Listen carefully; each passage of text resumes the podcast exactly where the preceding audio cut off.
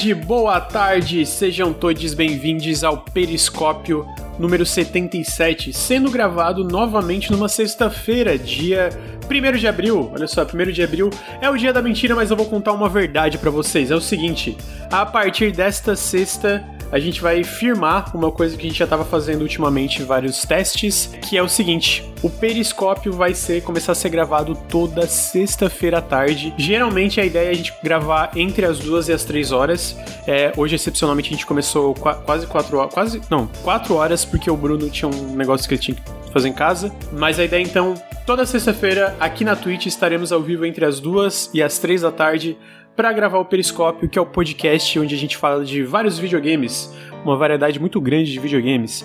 Então eu estou aqui com meu colega Ricardo Regis, meu amigo, amigo, Opa. amigo, colega, colega meio distante, né? Acho que amigo, amigo é melhor. Amigo. Amigo, tudo bem. Amigo, como é que você tá, amigo? Tudo bem, amigo. O peso da existência tá um pouco mais pesado hoje, mas eu decidi beber.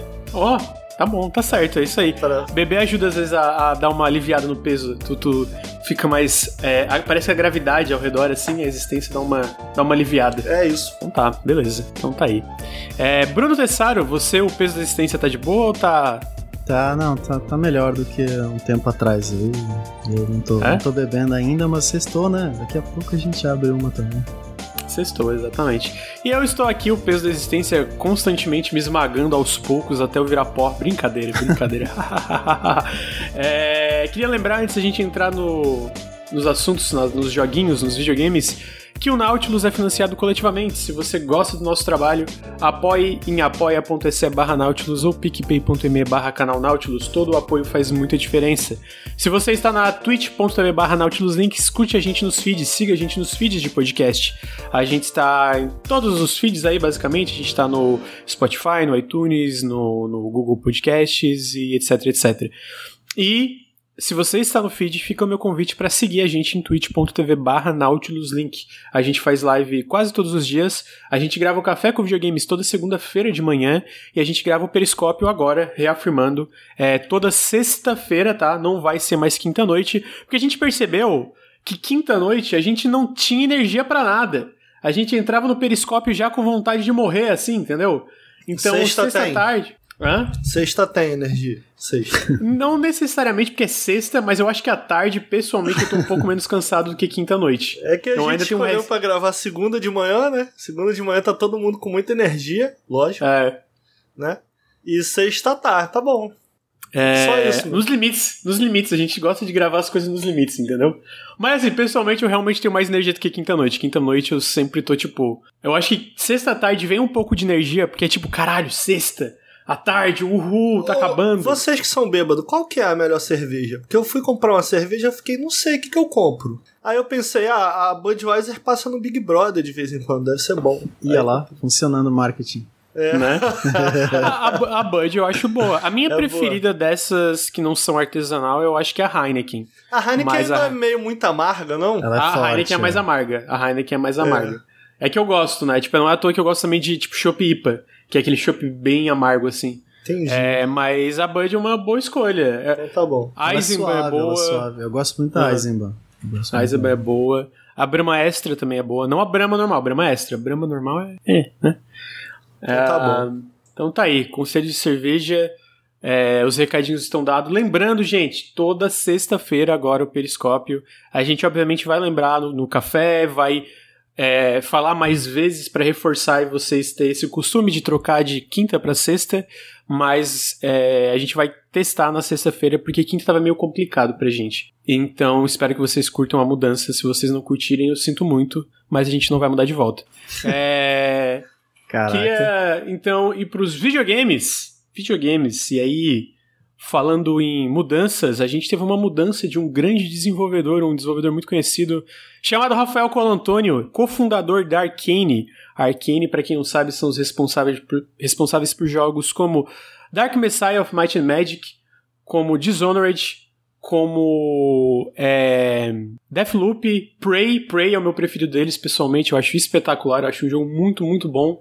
Rafael Colantônio saiu da Arkane, fundou um novo, um novo estúdio chamado Wolfie Studios e fez um simulador imersivo barra RPG isométrico chamado Weird West. Weird West, que é um velho oeste estranho. E o Bruno zerou o jogo e trouxe ele aqui para falar com a gente. Inclusive tem uma análise no canal muito fera desse jogo. Muito fera. Muito fera. Eu pareço um tiozão falando aqui. É. Muito top. eu sou mais moderno.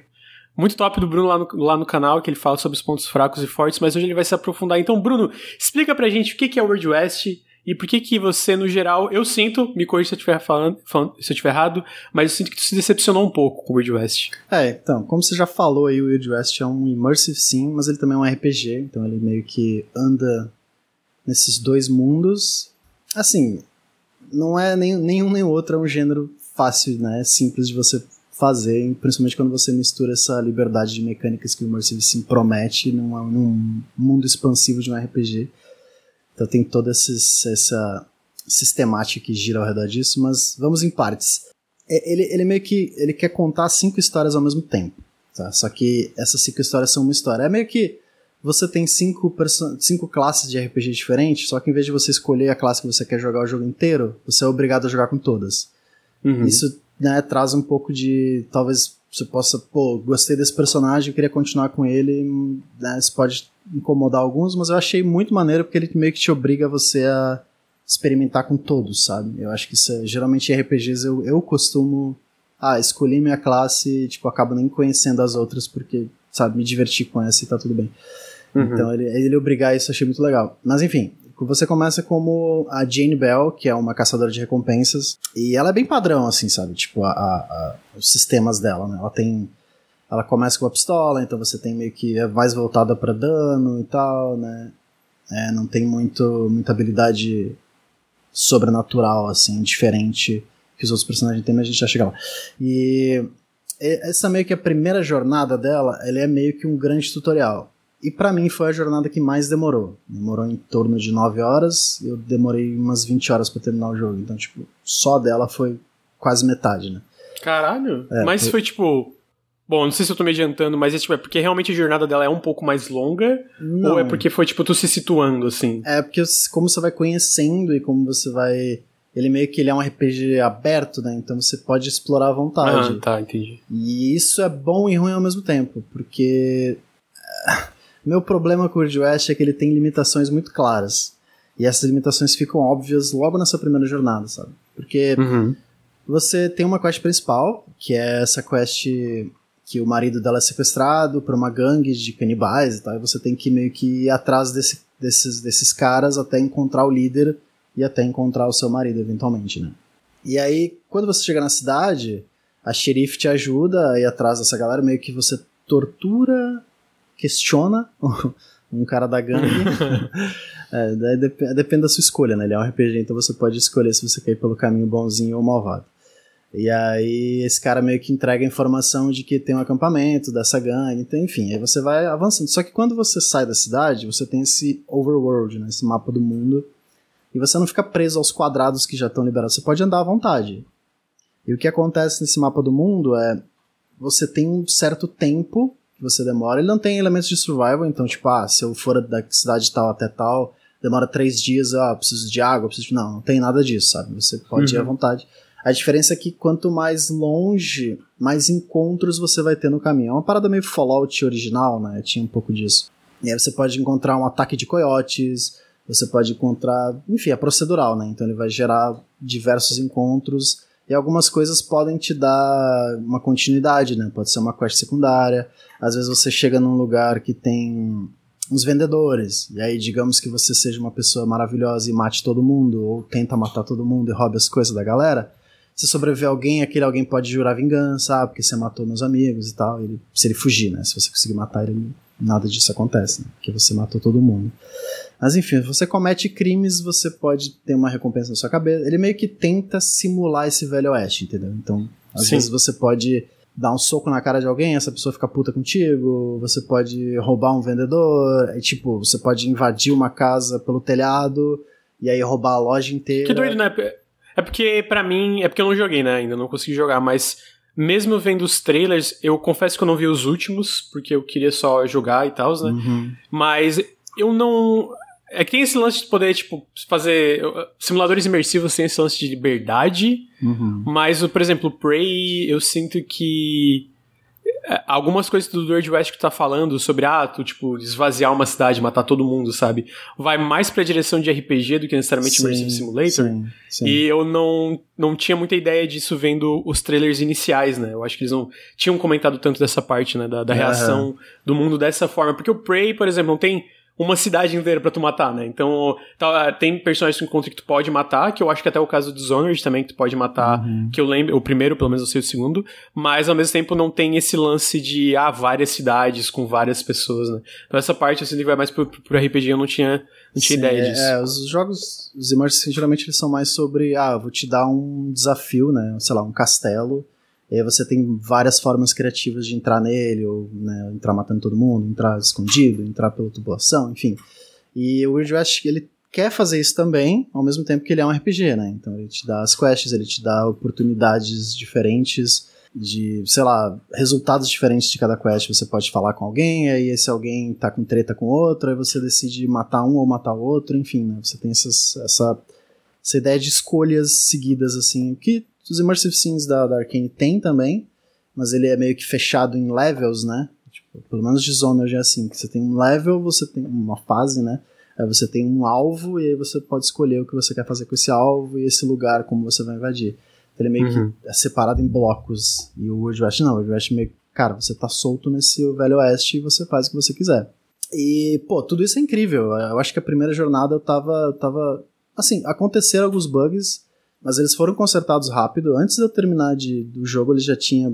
Tipo, praticamente todos os bugs tinham sumido já. Então eu imagino que esse último patch tenha resolvido muito mais. Mas pode ser que aconteça de você encontrar alguns bugs. Às vezes, um personagem. Teu companheiro, né? Que você pode ter dois companheiros andando juntos. É, você tá conversando com alguém, aí de repente ele pisa numa, numa, fogueira e começa a pegar fogo e morre. Caralho. Às vezes isso é só um problema de, da liberdade que o jogo dá, mas às vezes é, travar, crash, sabe? Aconteceram algumas vezes comigo, mas foram tão mínimas que eu meio que não pontuei isso na análise, né? Porque, ah, uhum. tá tudo bem. Porque já, não chegou tá, a atrapalhar a experiência, isso, né? Já tipo, tá resolvido foi... também. É, tem isso também, né? Uhum. Mas, tipo, quais os problemas, né? Porque ele te dá toda essa liberdade, ele te dá toda essa brincadeira. O problema é que existem limitações muito óbvias quando você joga. Quando você começa a conhecer os outros lugares desse mapa. Porque você começa numa cidade, você tem uma cidade, você tem uma, uma florestinha, você tem uma mina, sabe? Você vai explorando, você vai encontrando esses biomas, né? Entre aspas, esses lugares diferentes que você pode explorar. Só que no momento em que você encontra o próximo, esse próximo é igual, entendeu? É, a próxima cidade ela é praticamente a mesma cidade que a anterior, porque as construções são iguais. E você consegue entender o porquê dessa limitação, né? Ah, você modelou um banco, você não precisa modelar 20 bancos diferentes um para cada cidade. Até precisaria, mas enfim, você tem essa limitação de orçamento e, né, e tudo mais. Uhum. É um jogo independente, é um jogo pequeno, não é um jogo da Arcane. Então você Sim. consegue sentir esse tipo de coisa. O problema disso é que, especialmente o Immersive Sim, né, que ele te dá, ó, você tem esse banco, você tem esse problema, é o banco. Você pode entrar pela, pela cobertura, você pode entrar pela porta enganando os caras, você pode é, tacar uma dinamite nas grades e entrar, ou você pode sei lá, convencer alguém de que você faz parte da. Enfim, maneiras criativas. O problema é que você fez uma vez, todas as outras vezes vão ser iguais, né? E quando esse jogo meio que. Pô, isso é bem te, ruim Ele te pede para você. Ele não te pede, né? Mas você tem essa liberdade de fazer isso, você sente que você tá repetindo as mesmas etapas de novo, de novo, de novo. E isso não é só para um banco, é tipo para tudo. Você vai numa mina, o layout da mina ou é muito parecido ou é o mesmo layout da mina que você tava antes. Então, tipo, ah, muda um tipo de inimigo e tal, mas, sabe, eu tô no mesmo lugar, mas não é o mesmo lugar, sabe? Meio que quebra muito a forma criativa que ele quer que você aborde o jogo, sabe? Isso você não sente no começo, óbvio, porque você tá vendo sempre coisas novas. Mas o problema é que são cinco jornadas. Não, não é uma só. A da Jane acabou ali, né? acabou a quest dela, acabou a história. Quando você vai com o segundo personagem, que é o Pigman, é, ele te dá essa oportunidade de você recrutar a Jane, né? Você meio que perde tudo, você começa com um novo personagem, mas você pode recrutar ela pro time e meio que explicar né, a conexão que vocês têm e tal, e aí ela, ela tá carregando todos os itens que você tinha, e ela tá com as skills que você melhorou ela, então meio que você não pode jogar com ela, mas ela tá contigo, entendeu? Então meio que tem uhum. essa sensação de progressão, isso é muito legal.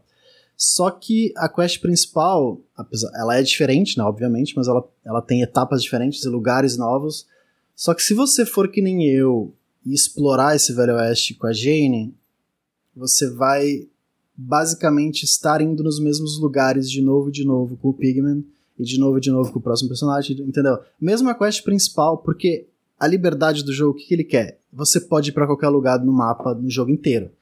Então, se você for com a Jane em todos os lugares do mapa, ou você explorar uma grande parte dos lugares do mapa, você vai, já vai ver os ambientes, você já vai ter interagido, já vai ter conhecido os ambientes que fazem parte da quest principal dos próximos personagens. Porque ele permite uhum. que você faça isso. E é legal. Pô, eu já conheço aquele lugar, tá ligado? É muito legal isso. O problema é que perde um pouco do peso de você estar tá indo naquele lugar. Alguns lugares são fechados, principalmente do finalzinho, assim, que, né, que tem uma porta que você não consegue abrir de jeito nenhum. Ele meio que quebra um pouco essa liberdade dele. E isso pode trazer um pouco de surpresa no final de uma quest principal de alguns personagens. Mas essa repetição de cenários e essa liberdade que ao mesmo tempo acaba te é, é, diminuindo, sabe, a, a, os lugares que seriam especiais de certa forma para a quest principal, meio que quebra um pouco desse desse RPG, né? Que meio que quebra a ilusão tá ligado? De você estar uhum. tá nesse velho oeste, de você estar tá explorando esse lugar incrível. que é uma liberdade que, tipo, meio que, beleza, tu tem essa liberdade para fazer várias coisas, mas no fim da primeira jornada meio que tu já fez tudo, então, tipo, Isso, tu tem a liberdade de fazer todas as mesmas coisas de novo, e aí meio que morre essa imersão, né, de estar no mundo uhum. reativo. E eu acho que essa é a parte tão importante, tanto de um RPG é, como de um Immersive Simulator, que é a ideia novas. desse mundo, né, simulado Sim. e vivo e tal.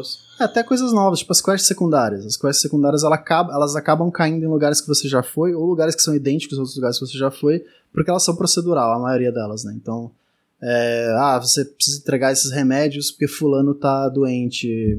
Aí você fala com a médicazinha, ela te dá o remédiozinho. Principalmente as de caçar, caçador de recompensa que você é, você vai lá no quadrinho, escolhe entre três personagens, tem a gangue tal e tal. Ele acaba nunca desenvolvendo qual gangue é qual, você sabe tipo que tipo de inimigo você enfrenta na gangue, mas você não tem uma hierarquia em que você pode explorar essa gangue e tal. Enfim, e aí quando você é, pega essa recompensa, você vai no lugar que você provavelmente já foi, ou é um lugar que é idêntico ao outro que você já foi, você vai lá, derrota o cara, você pode capturar ou matar e leva pra vila e te dá um dinheiro. Aí você pega a próxima recompensa, é a mesma coisa, é sempre a mesma coisa. Ah, você pode dizer, ah, fez uma recompensa, tá bom, para conseguir a grana, mas é meio que quebra a ilusão, sabe? E é, isso para tudo, quest secundária, recompensa, as vinganças, né? Se você deixou de matar alguém, o cara jura vingança para você, ele vai te emboscar no meio do caminho e vai ser exatamente a mesma emboscada, tá ligado? Tipo, cinco personagens vão te atacar, e aí você pode matar ele, se alguém fugir, ele jura vingança de novo, e isso vai se repetir de novo, de novo, de novo.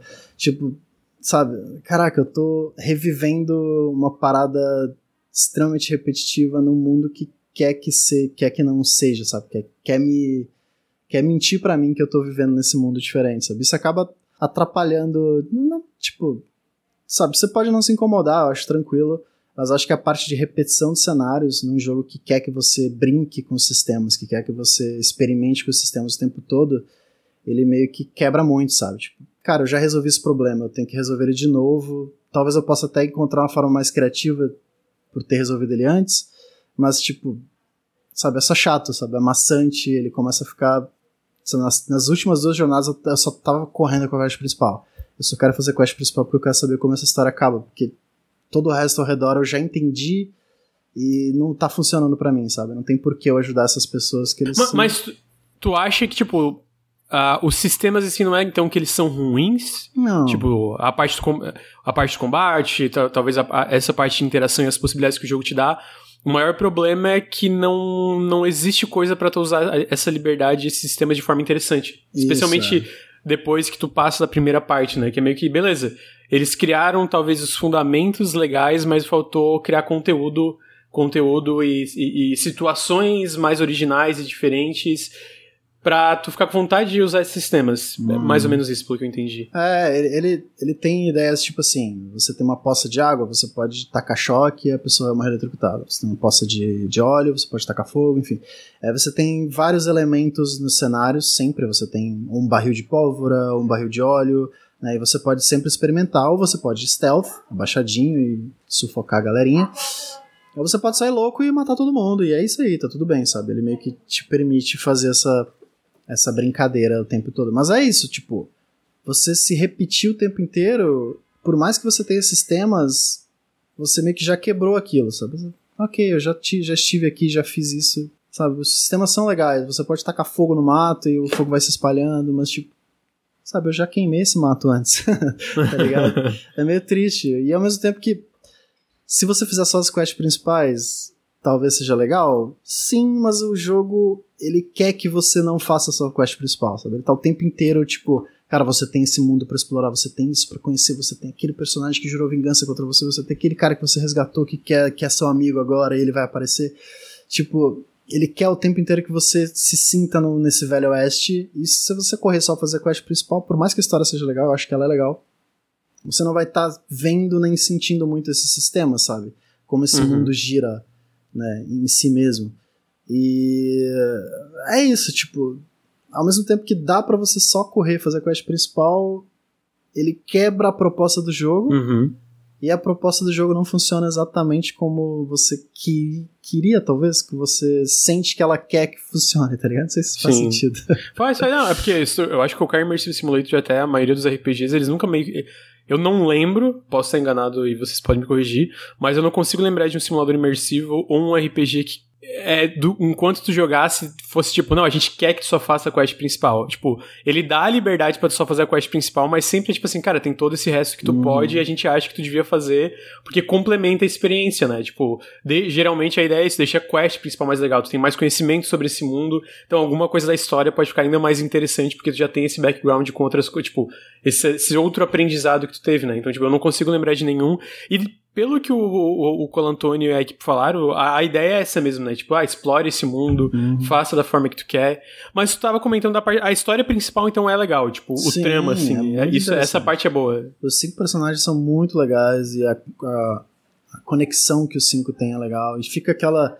Sabe, desde o começo você fica curioso, o que, que é essa marca? Quem são essas pessoas? Aí tem um outro personagem é o Essex Mast, eu acho, que se liberta na primeira jornada, que ele tá sempre aparecendo durante as jornadas e perguntando coisas estranhas. Tem um momento em que uma bruxa, logo no começo, se encontra ela aleatoriamente no caminho, e ela te dá uma caixa, e ela fala assim, cara, não abre essa caixa. Uma hora eu vou pedir essa caixa para você, mas não abra essa caixa. Aí você fica aquela caixa no inventário, tipo, caralho, eu vou abrir essa porra ou não, hum, mano? É muito legal, é muito legal. Aí você porra, quando é que ela vai aparecer de novo? Quem é aquela bruxa, sabe? Qual a conexão que ela tem com essa galera? Tipo, você fica meio. O mundo é muito interessante nessa parte, essa parte roteirizada, sabe? A única parte é foda, porque é um jogo que ele tem ideias muito boas, ele tem a intenção muito boa, mas ele. Mas na hora da execução precisa, tropeça muito. Ele precisava né? expandir muito mais, sabe? Pra que esse parquinho. Uhum fosse divertido de verdade, fosse que a ilusão nos quebrasse, ele tinha que se expandir. E você entende, cara, não é foda você expandir uma parada assim, sabe? É trabalho, é dinheiro, é tempo, então tipo, é compreensível, sabe? É foda você uhum. querer criticar uma parada assim, mas ao mesmo tempo é difícil você não sentir que ele é maçante, sabe? Que ele é repetitivo. Uhum. É porque eu acho que dá pra fazer os dois, né? Tu consegue ser a parte, tipo, a gente falando, a gente consegue ser a entender que é um estúdio novo, né, que é uma equipe obviamente muito menor que Arkane, mas no fim a execução, o resultado é que é um jogo muito, especialmente pra parte final muito maçante, né? Hum. Então, tipo assim, uma coisa não anula a outra e é... ah, eu, vi, eu vi muita gente reclamar do combate, que ele, é, ele, realmente ele é um pouco duro e você não tem muita precisão porque ele é visto de cima e você ele é meio que um twin stick shooter, né? Uhum. Ele não é tático nem nada, então meio que pode ficar bem chato, mas ele tem várias, pelo menos para mim, ele tem várias habilidades diferentes. Você pode parar o tempo, ele tem bullet time quando você esquiva na hora certa e tal. Ele meio que acaba deixando tudo mais preciso para você né, é, lutar contra os carinhos. E não foi muito meu foco, sabe? O combate eu sempre tentava o stealth ou usar algum sistema que eu tentasse achar criativo ali. Geralmente ele te dá essas oportunidades de colocar uma galera ao redor de um barril de pólvora porque sim, né? Você explode, todo mundo morre. Ué, por que não dar essa oportunidade, né? Sim. Então ele meio que deixa você brincar em relação a isso. Ah, Ricardo, você tem alguma pergunta sobre Weird West? Não tá Eu não consigo enxergar um Immersive Sim aí. O Immersive Sim geralmente a gente tá, associa muito a um jogo em primeira pessoa, especialmente pessoa. porque a gente consegue interagir diretamente com o que a gente vê, né? Como a, a câmera é basicamente os nossos olhos, a gente, eu acho que o termo immersive, imersivo, vem muito da ideia de que você tá ali, você é aquele personagem, você consegue interagir com as coisas, mesmo as coisas menores e tal. Eu enxergo muito mais um Divinity do que eu vejo do que um Immersive Sim. Então a minha dúvida é essa, tipo assim, é, é um termo de marketing o Immersive Sim ou enquanto joga isso faz mais sentido? Você consegue enxergar o Immersive Sim nisso daí? É, eu acho que eu tô contigo, pra mim todos os Immersive Sims eram primeira pessoa, né? Ele meio que eu tava curioso pra saber qual que é a ideia de, de Immersive Sim não ser em primeira pessoa. E eu acho que ele é muito sobre é, interatividade com o cenário, sabe? Todos, as, todos os objetos que estão nesse cenário, eles podem ser interagidos. Tipo, você tem um, uma lanterna em cima da mesa, você pode arremessar, uma garrafa você pode arremessar, sabe? Tudo é, tudo é meio que é, interagível, se essa palavra existe, né? Você pode interagir com tudo. E ele é meio que essa pegada de um jogo em primeira pessoa, sabe? Que você não vê em um Divinity, por exemplo. Divinity você consegue arrastar um barril, mas você não consegue mexer em qualquer coisa em cima da mesa ou tentar enganar alguém com algum objeto fora de lugar e tal. Nesse você consegue? Sim, nesse ele te dá a liberdade de você mexer com praticamente tudo, sabe? Você explodir a porta, você pode pegar as coisas em cima da mesa, você pode roubar um baralho, enfim.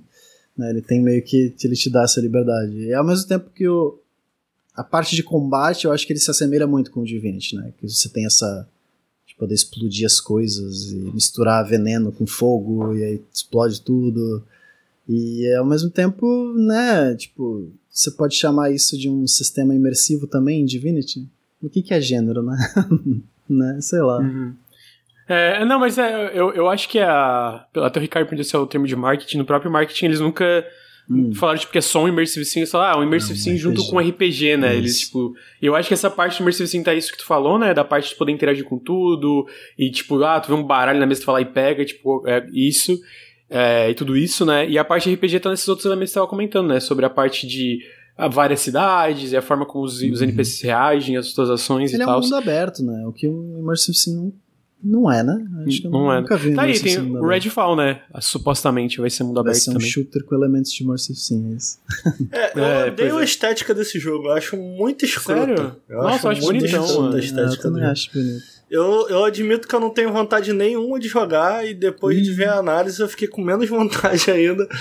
Agora, tem boas ideias no jogo, né? Eu achei muito Tem. interessante a ideia de você controlar todos os personagens e depois poder recrutar eles e tal. E eu, eu pô, sou muito fã de Fallout, especialmente os clássicos, eu não gosto tanto dos 3D. Me chame de, de indie hipster aí se quiser, eu não tô nem aí. Mas eu gosto, eu gosto bastante dos Fallouts originais. Ainda amo eles, joguei recentemente, ainda acho que são excelentes jogos, são excelente benchmark assim é, do gênero. É, realmente ele me lembra um pouco. E eu, eu fico na dúvida, assim, tipo. Ele. Ele tem. Ele tem algumas das soluções a la Fallout, assim, no, no sentido de. Você conseguir alguma coisa. Eu não sei se ele tem algum elemento de RPG. Você conseguir alguma coisa porque você tem pontos em X ou Y. Ou você conseguir alguma coisa mais de um caminho por conta de pra onde você escolheu as conversas, né? Porque uma coisa que era muito legal no Fallout, que infelizmente sumiu do game design moderno, era que a ideia quando você conversava com um personagem não era você escolher todas as opções pra conversar com ele. Era tipo, mano, o que, que você quer falar com esse personagem? Você tem essa, esse catupilhão de, de opções aqui pra falar com ele. Pra onde tu quer levar essa conversa? Não é tipo tu escolher todas. Escolher todas não é inteligente. Isso era muito interessante, né? Uhum. É, tem alguma coisa nesse sentido aqui? Alguma coisa que faz lembrar nesse sentido ou eu tô viajando? Não, ele não tem pontos de status, né? Tipo, só tem algumas habilidades que você pega explorando. Você pode encontrar uns amuletos que aumenta os pontos de habilidade. Você pode usar só habilidades ativas. Tem algumas habilidades passivas também, mas enfim. É, e a parte do diálogo é bem clássico, opção 1 e 2, sabe? Opção mais, Aham. mais dura e opção mais tranquila. E algumas. Quest principal, a quest principal tem alguns momentos em que você, tipo. Se você falar com. Vou dar um exemplo. Você tem que entrar num banco. E aí, se você falar com o taberneiro, ele vai falar que os caras que estão no banco, que é o banco foi meio que tomado por uma gangue. Aí os caras que estão no banco sequestraram a mulher dele. Aí ele. Então, o cara que tá na porta, se você der essa garrafa de vinho para ele, porque ele gosta muito desse vinho X. É, eu botei um sonífero aqui. Você der essa garrafa pra ele, ele vai dormir, você consegue roubar a chave e entrar no banco. Ou você pode ir pelo telhado, ou você pode chamar o cara de. Como é que é? Tem uma mulher na entrada da cidade que ela fala: se você xingar o fulano, tipo, de pé feio, acho que é pé feio, ele vai ficar puto contigo e vai te desafiar um duelo. Aí se você ganhar do duelo, você pode entrar pela porta também, entendeu? Tipo, ele meio que te dá essas opções quando você interage com alguns NPCs, né? Mas não nada nunca por status ou nada é tipo por acaso, entendeu? Ele meio que sabe esse momento tem essas opções que você tem que a gente planejou.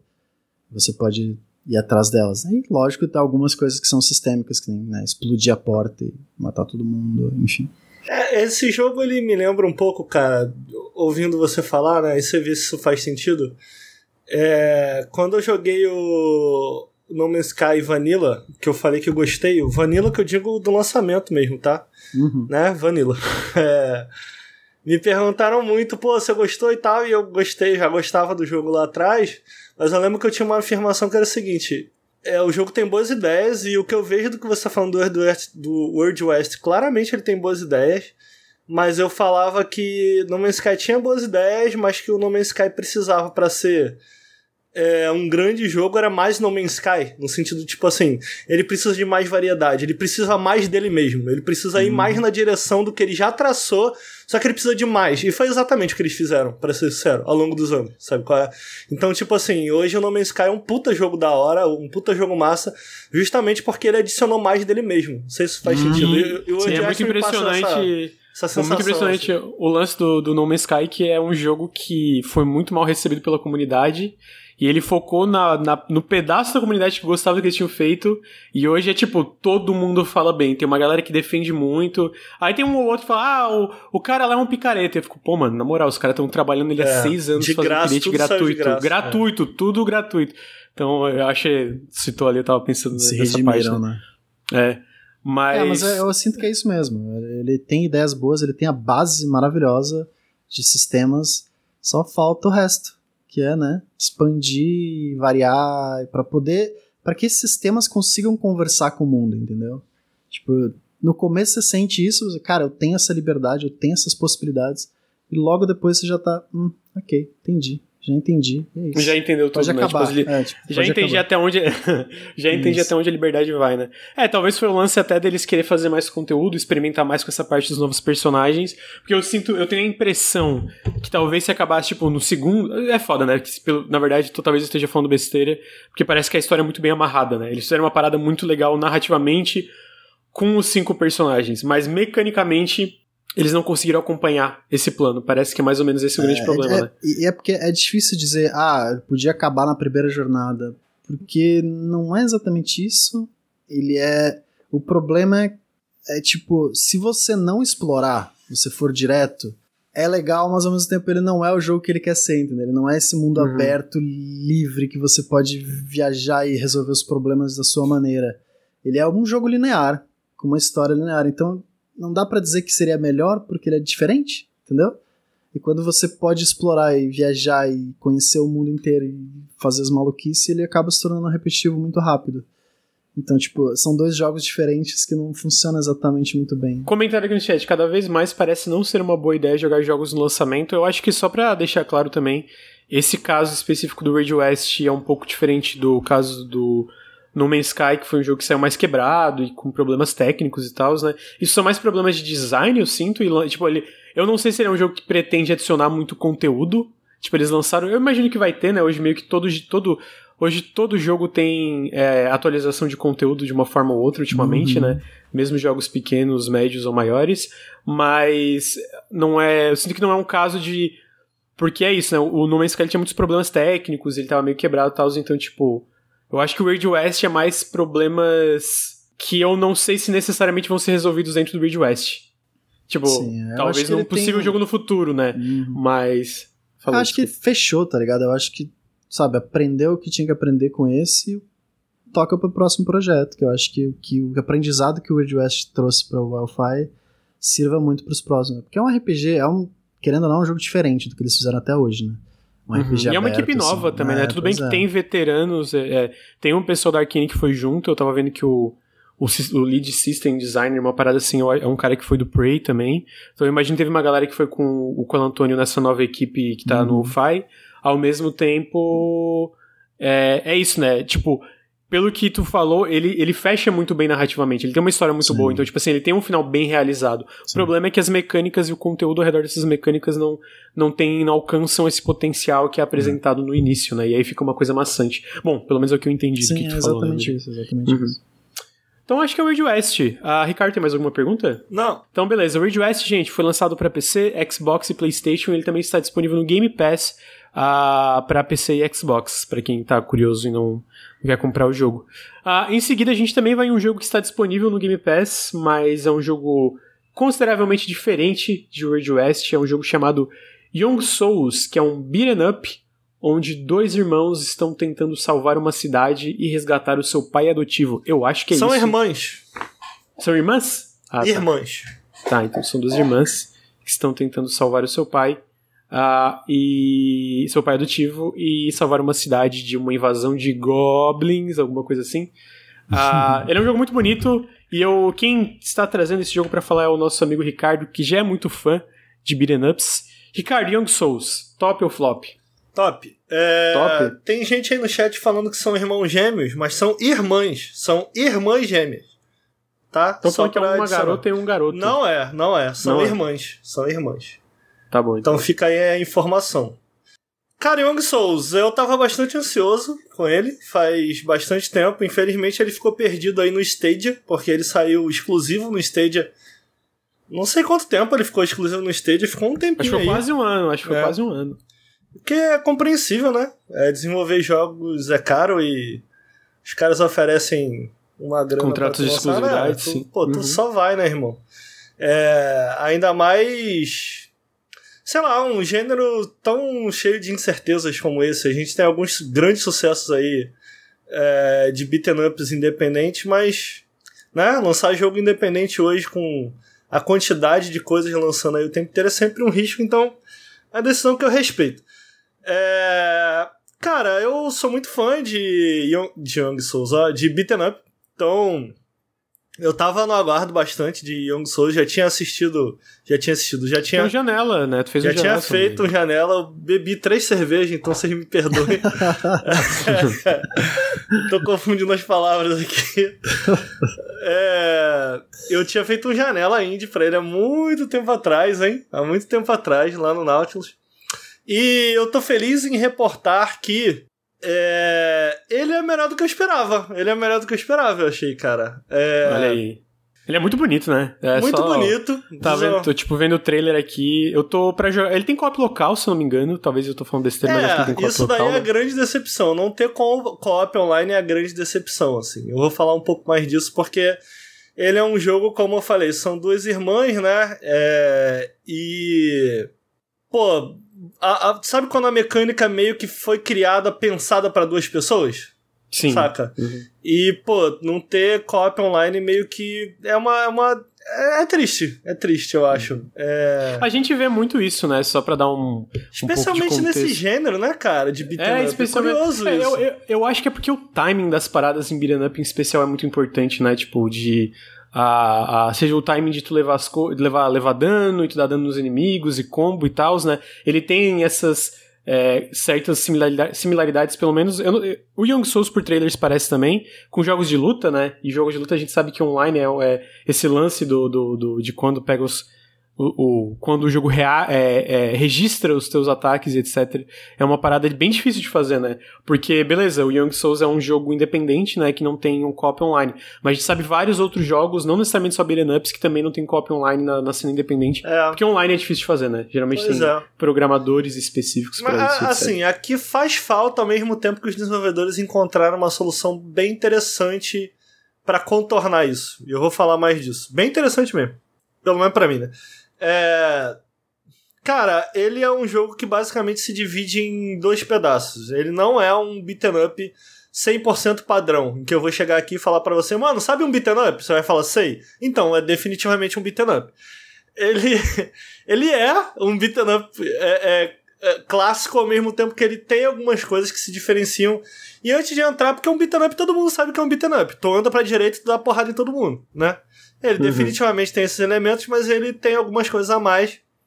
E depois eu vou entrar na parte mais beat'em up dele, mas antes de mais nada, ele é o que os jovens chamam aí, eu aprendi essa palavra com o Tengu Maru, Izekai, é isso aí?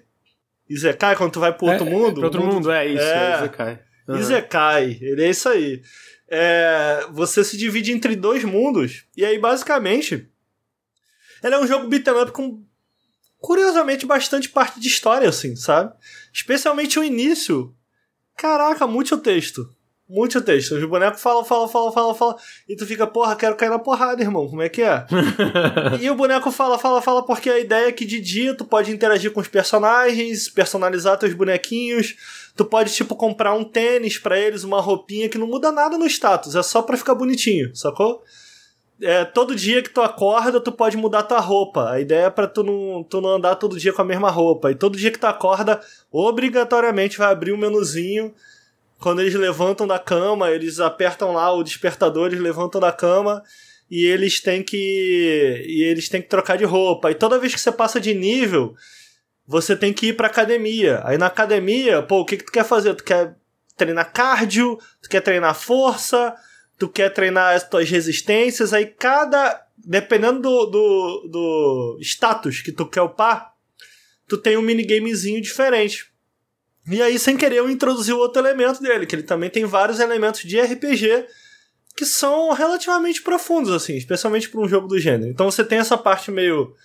É, é, em que de dia você conversa com os bonequinhos, personaliza teus personagens, sobe de nível, é, upa a espada, upa as coisas, e de noite você vai para as dungeons, você vai cair na porrada de fato. E aí o que eu introduzi aqui meio sem querer é que ele tem esse elemento RPG também, né?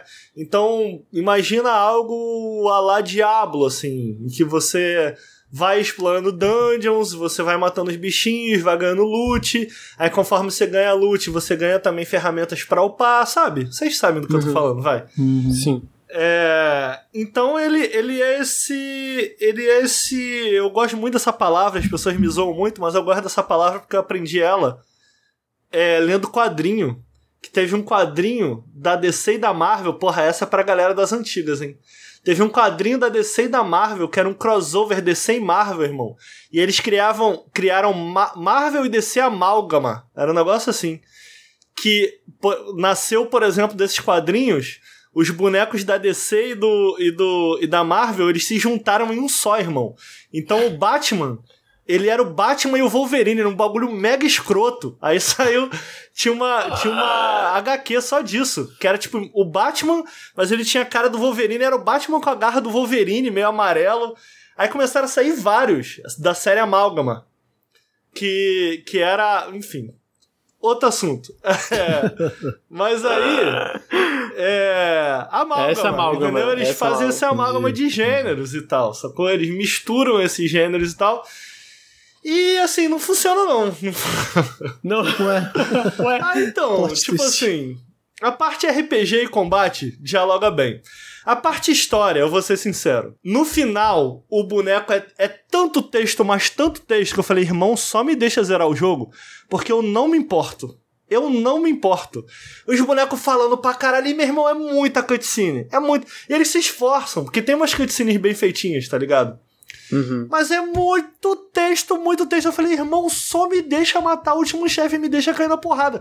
Eu cortei tudo. E na moral, eu cortei todas as, todas as, todas as conversas no final. E eu cortei tipo 10 minutos. Tá ligado quando tu avança tudo? E ainda assim demorou 10 minutos. Eu falei, mano, ainda bem. Ainda bem que eu não fiquei meia hora. Então, tipo assim, eu zerei o jogo. Mas vou ser sincero, eu não sei bem o que aconteceu, não. Porque chegou uma hora que eu falei, mano, Pô, só me deixa zerar, sacou? Só me deixa cair na porrada. E o Lucas, uma vez a gente falou do Street of Rage 4. Ele falou assim: Ah, eu acho o gênero um pouco repetitivo, eu não amo tanto. E, mano, sabe que é isso que eu amo em, em beat'em up? É tipo assim, uhum. mano, o que, que tem pra fazer no beat'em up, irmão? Tu anda pra direita e tu dá soco. É isso, é isso. Até o final. Incrível. Obrigado. Tá ligado? Não precisa de mais uhum. nada, irmão.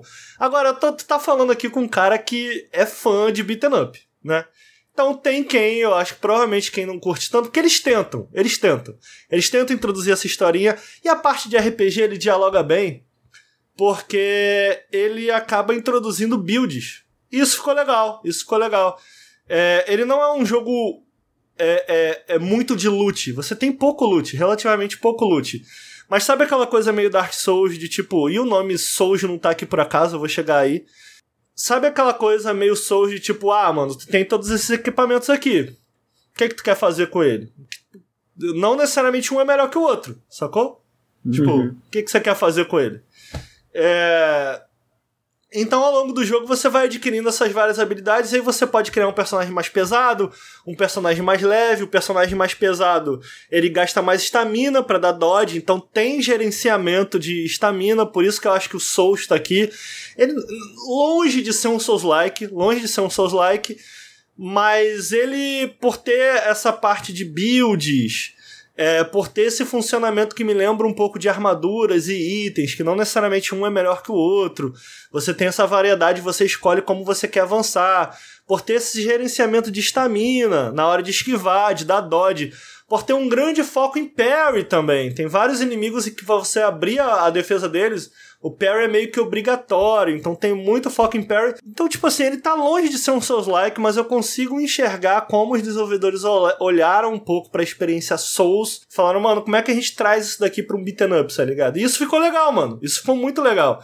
O combate é muito bom, independente da, da dinâmica que você quiser colocar no teu personagem. Eu fiz um personagem bem rápido e um personagem bem mais lento, tá ligado? Eu joguei sozinho. Então, pô, eram bem diferentes entre eles, sacou? E tipo assim, eu usava eles cada um para uma situação específica. Então, obviamente, tu podia criar os dois com builds muito rápidas, tu podia criar os dois com builds muito pesados, que, que você quisesse. Eu criei um personagem de. Eu, eu fui nos extremos. Eu criei um personagem muito, muito leve, muito rápido, que morria com pouco ataque, mas dava muito dodge, era muito veloz. E eu criei um personagem muito lento, é, com dificuldade de dodge e tal, mas que dava muito dano quando acertava ataques. Então, na primeira metade do jogo, o personagem de Dodge, muito rápido, ele dominava, porque eu saía matando todo mundo. Na segunda metade, em que o jogo tava mais difícil, o meu segundo personagem dava tanto dano que, mano, ele ficou incrível, tá ligado? É, e tu tem, tu tem essa opção meio que de quebrar o jogo que eu gostei muito. Do tipo, você tem vários equipamentos que se você amontoar em um personagem só, tu fica caralho. Tipo assim, sabe as. Sabe as. Sabe os pontos fracos que ele tinha antes? Agora, por conta desses equipamentos que, ele, que eu equipei, ele não tem mais. Então, por exemplo, o meu personagem que ficou muito forte no final, que era o personagem lento que dava muito dano, ele tinha um startup de ataque muito lento. O que que significa? É, ele demorava muitos frames, ele demorava, demorava muitos segundos para atacar, porque era uma espada longa, ele ficava mó tempão carregando para atacar eu equipei um, um, uns itens que, que melhoravam muito o startup dele. Então, tipo assim, a desvantagem que ele tinha de ser lento sumiu. E aí ele ficou muito poderoso e eu achei isso legal, tá ligado? Eu adoro o jogo que faz isso. Te fala assim, mano, sabe esses números que você tem aí por trás do jogo que meio que controlam o jogo, mas na hora que você tá jogando isso meio que some, porque é sobre como você tá comandando, não necessariamente sobre esses números? Então, esses números aí tu pode usar para quebrar o jogo completamente. E aí, se tu quiser focar nisso, mano, tu quebra o jogo completamente. Uhum. E aí, cara, é, eu acho que é onde o jogo brilha, assim, para mim. O combate é muito maneiro, cara. O combate é muito responsivo. Sabe aquele combate que cada ataque que entra, tu sente o ataque entrando? Sabe? É até difícil de explicar. Ele tem aquele hit stop gostosinho que quando tu dá no inimigo, a tela treme, a tela para, assim. E o que eles usaram que eu achei muito interessante, cara, para contornar a, a ideia de que você. A ideia do co-op, né? É que você tem mecânicas de tag. Então, uma coisa que a gente tem visto muito nos jogos beat'em up recentes é eles conversarem, dialogarem mais. Não só com hack and slash, com combos mais longos, jogando inimigo para cima, pulando, atacando, jogando para baixo de volta, para manter um combo durante muito tempo, é, mas também eles, a gente vê eles dialogando muito com jogos de luta, cara. O Street of Rage é um grande exemplo disso. Sim. Street of Rage 4 é um jogo de luta, mano. É um jogo, jogo de, luta. Dentro de beat'em tá basicamente, né? É, em que você anda pra frente e vai atacando. Eu acho que faz todo sentido essa conversa, esse diálogo entre gêneros, sabe? É, então, esse jogo aqui, ele tem mecânicas de tag, é lá Marvel vs Capcom, ou talvez algo que seja mais popular, Dragon Ball Fighters, tá ligado? Em que você pode, não só pode mudar de personagens para fazer com que o personagem que não tá na tela no momento se cure, como você também pode, tipo assim, quando você ataca o personagem, no momento que tu atacou, no momento que a facada entrou, tu apertou o, o botão de mudar, o outro, o outro personagem, ao invés dele só entrar, ele entra dando uma voadora, tá ligado? Aí tu, Sim. pum, aí dá a voadora, muda pro boneco. E aí, mano, isso, é uma, mano isso é uma delícia. Eu gosto muito de jogo de luta, né? E eu gosto Sim. muito de beat'em up. Então, quando tu faz isso nos chefes, que eles são bem fortes, e, e raramente eles têm ataques que quebram o, o, o chefe, do tipo assim, de você poder dar juggle. Juggle é basicamente em jogos de luta é quando você consegue manter um inimigo no ar e ele tá meio que ele não tem defesa, ele tá no ar e tu, enquanto tu conseguir manter o combo, enquanto tu conseguir manter ele no ar, ele vai continuar tomando combo. Então esse ataque, ele sempre te dá uma oportunidade de juggle, só que tu tem que usar muito, de uma maneira muito inteligente. Porque quando tu usa, é, necessariamente precisa ficar, tipo assim, um minuto, um minuto e meio sem mudar de personagem. Você não pode mudar, tá ligado? E, e aí o que significa que, tipo assim, se tu tomar dano, pô, tu vai tomar mais dano permanente, tu não vai poder trocar de boneco e fazer ele para se curar. Então, mano, achei foda. Achei, pô, que da hora. Ficou muito bem implementado. E, e tipo assim, ah, beleza, eu não tô jogando com alguém, mas porra, agora porque eu tô jogando sozinho, eu consigo controlar esses dois personagens e criar oportunidades para mim mesmo de combos, tá ligado? Então, tipo assim, eu acho que eles deram uma volta inteligente. Inteligente. E o sistema de combate é a parada mais maneira aqui, cara. É, é bem simples. Você tem ataques fracos, é, você tem ataques aéreos, você tem ataques especiais que gastam uma barra, você tem dodges é, que basicamente gastam é, barra de estamina. E quando você dá dodge, em seguida, em seguida de um dodge você ataca, o personagem consegue dar um pulo e atacar. Se você dá dodge, pula e ataca, ele dá outro ataque. Então, tipo assim, os ataques não são só ataques. Cada ataque possui uma um objetivo, tá ligado? Então, tipo assim, Dodge pulou, atacou, mano, quando tu acerta esse ataque, o boneco quica. Então ele entra no modo juggle, tá ligado?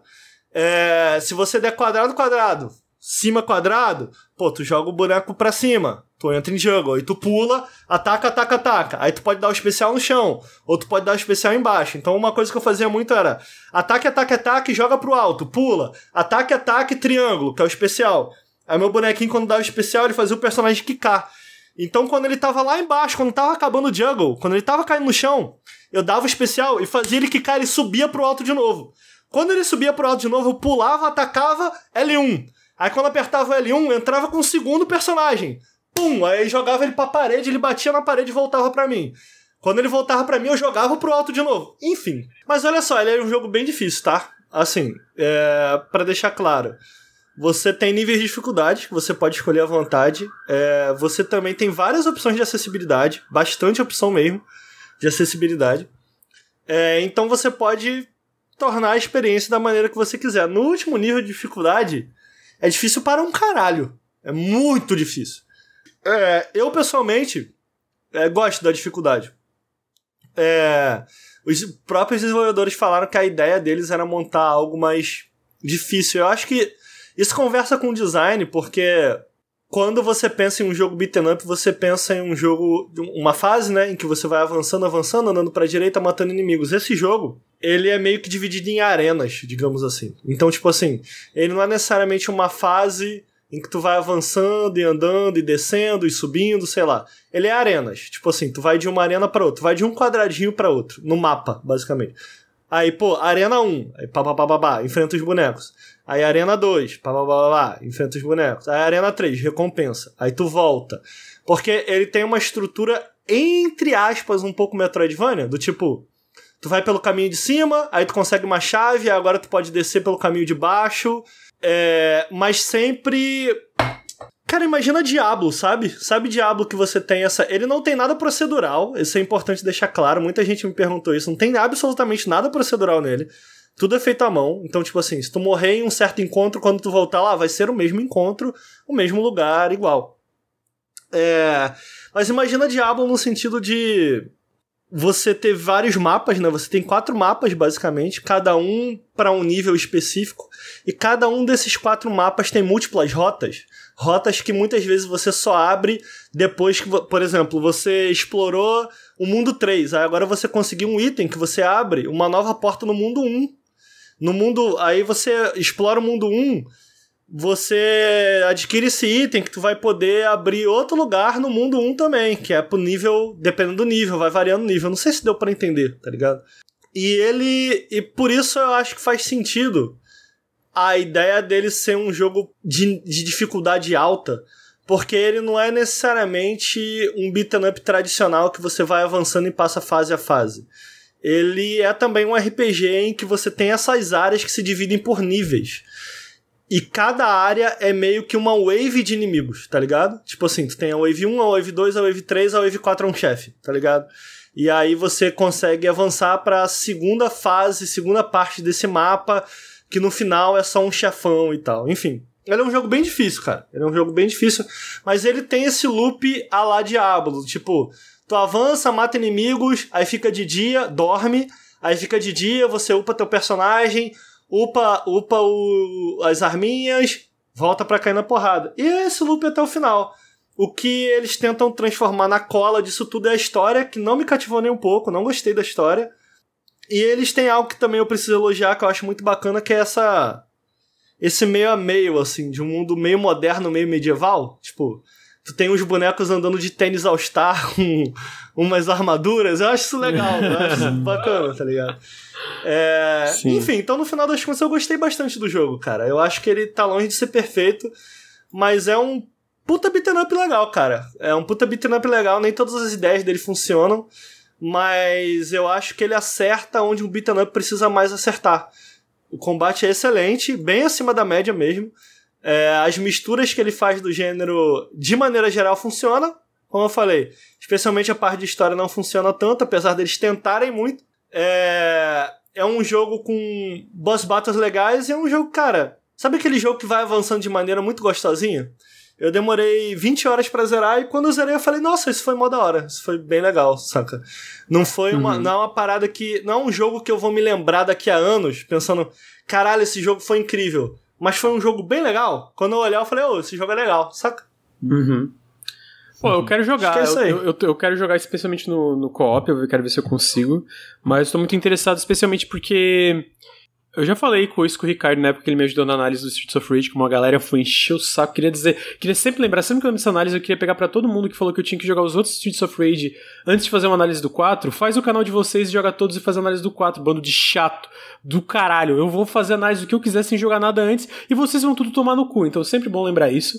Mas eu lembro que na época que a gente tava conversando, eu tava falando, tipo, que o jogo era muito bom, mas ele era muito. Na, pegava muitas raízes ali, tipo.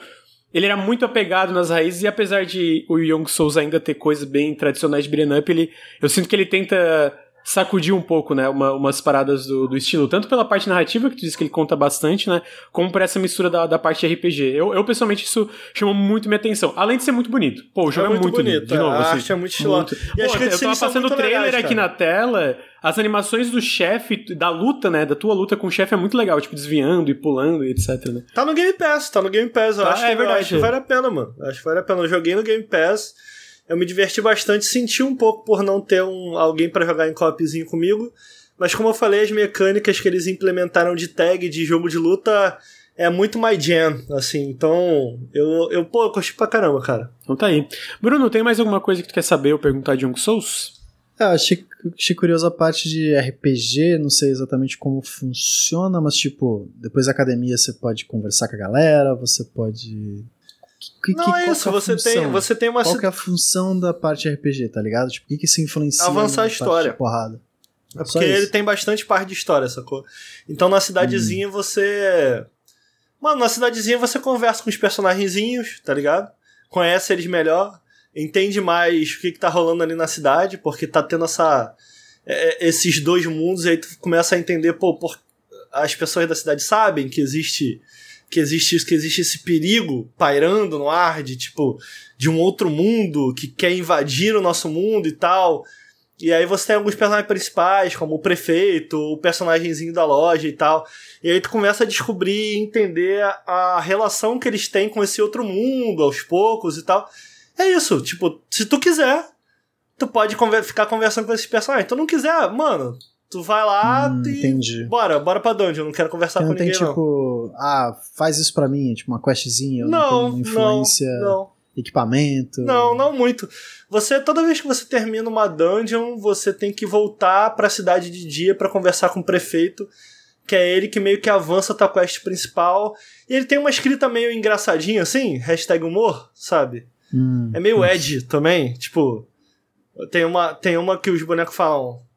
Ah, vai se fuder, seu velho filho da puta! Aí o maluco, que isso, vocês são crianças? Aí eles. Pô, caralho, somos criança, mas a gente é pica, é meio Ed, assim, a escrita.